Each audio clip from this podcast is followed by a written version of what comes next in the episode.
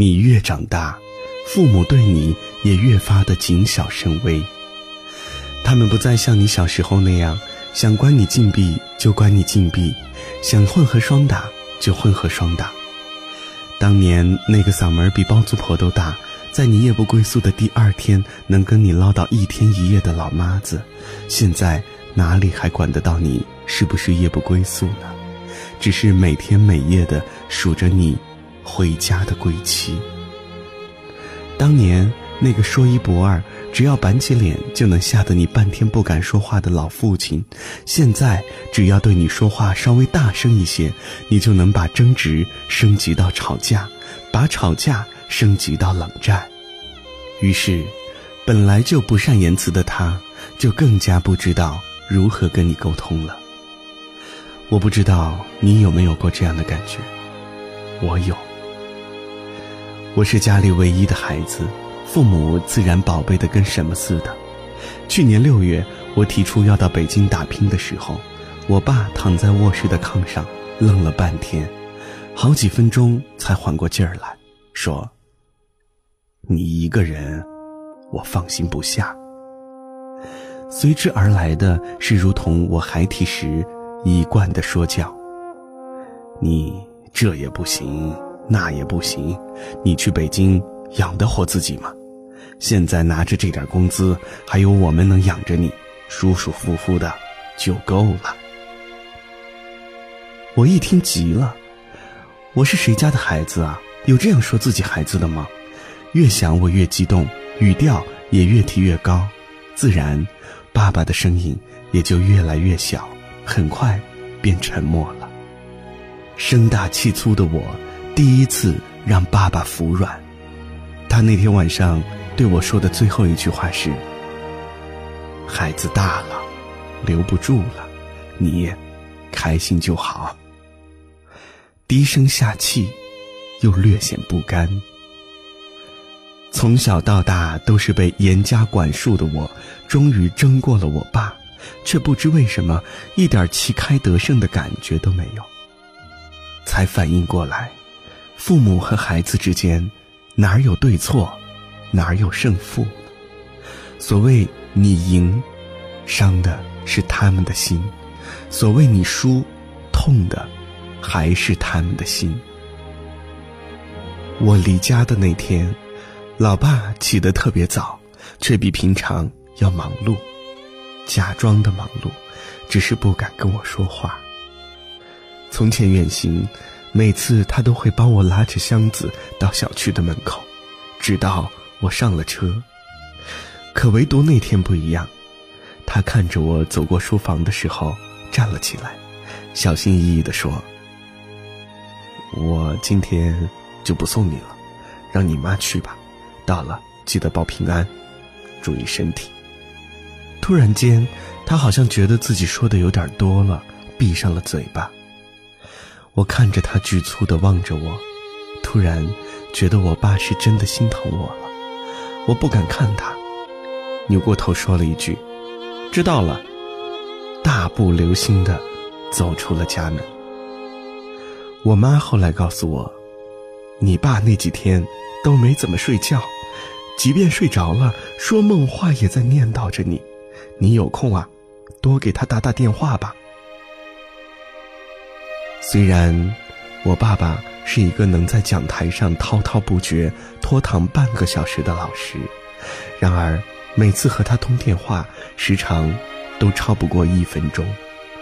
可是每每看他挂了电话，却立刻兴致勃勃地给我的朋友圈留言点赞，嘱托我注意身体的时候。我不由自主地想起了龙应台在《亲爱的安德烈》中曾经写道：“所谓父母，就是那不断的对着背影，既欣喜又悲伤，想追回拥抱又不敢声张的人。所谓我的爸爸，大概就是那个看到孩子成长，又惊喜，又又不想放手，想挽留却只能任我远走的人吧。”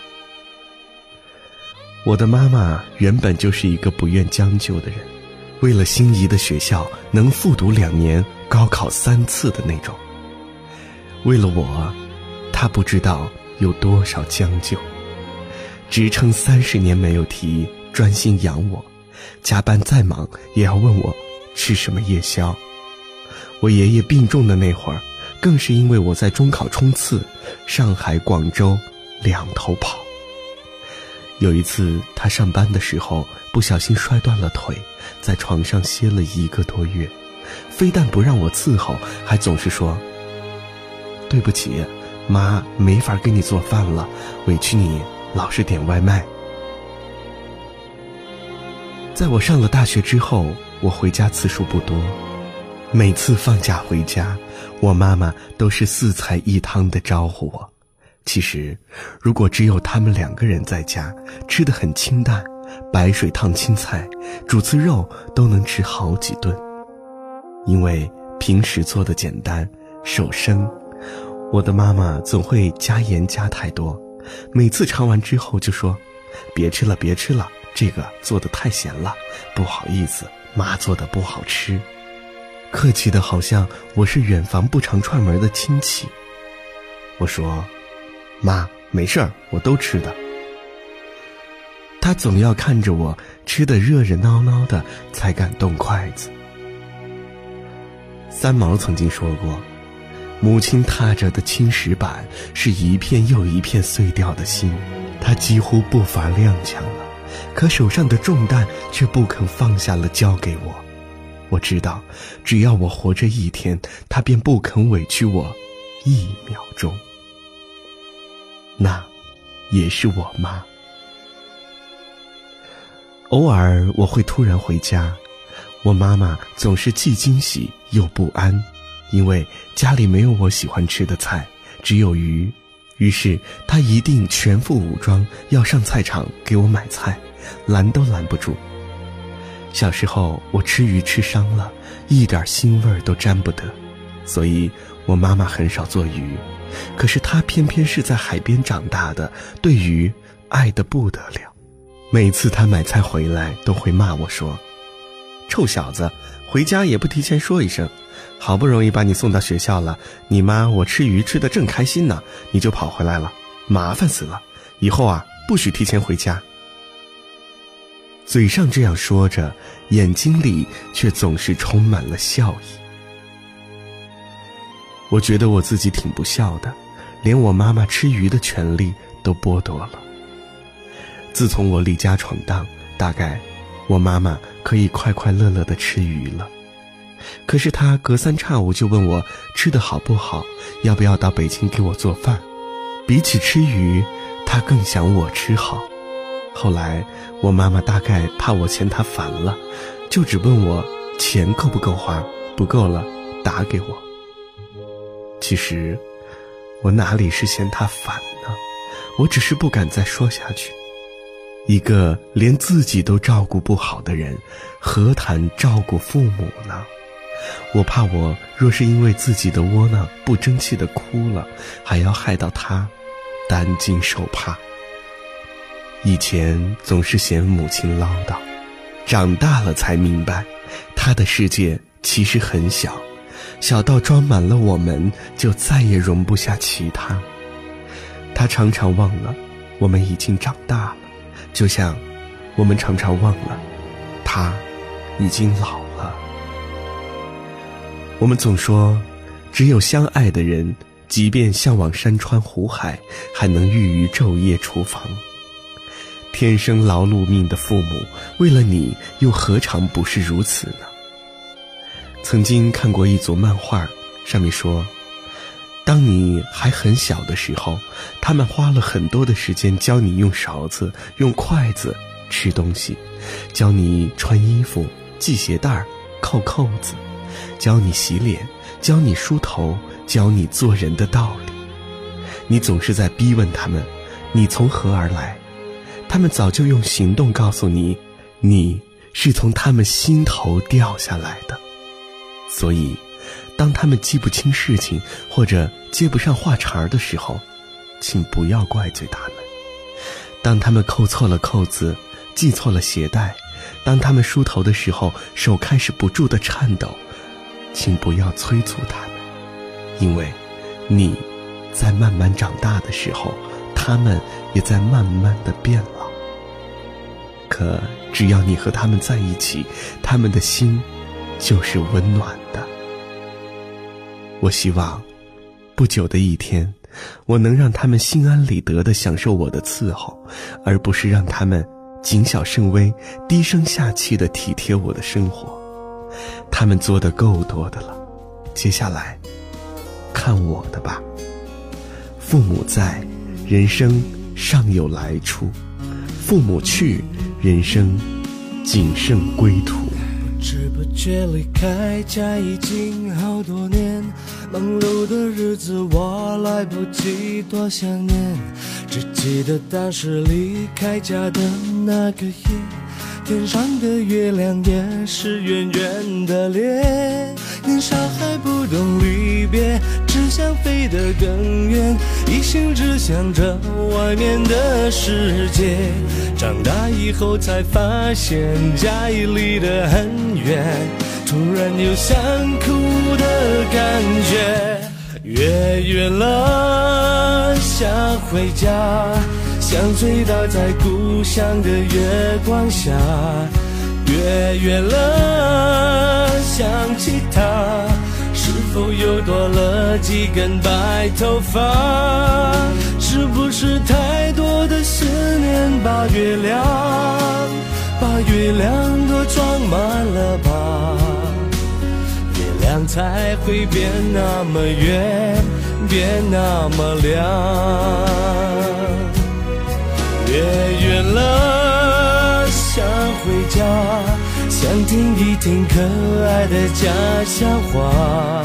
月圆了，想起他，泪水偷偷的在我脸上爬。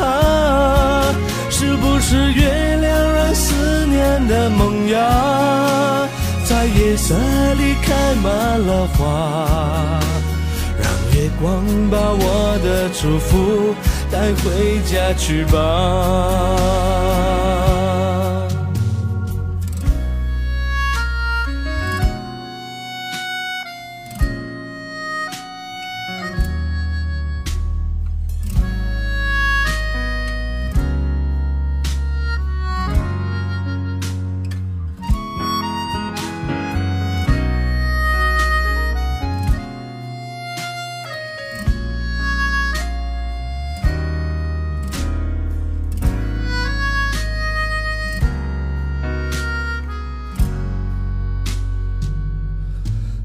知不觉离开家已经好多年，忙碌的日子我来不及多想念，只记得当时离开家的那个夜，天上的月亮也是圆圆的脸。年少还不懂离别，只想飞得更远，一心只想着外面的世界。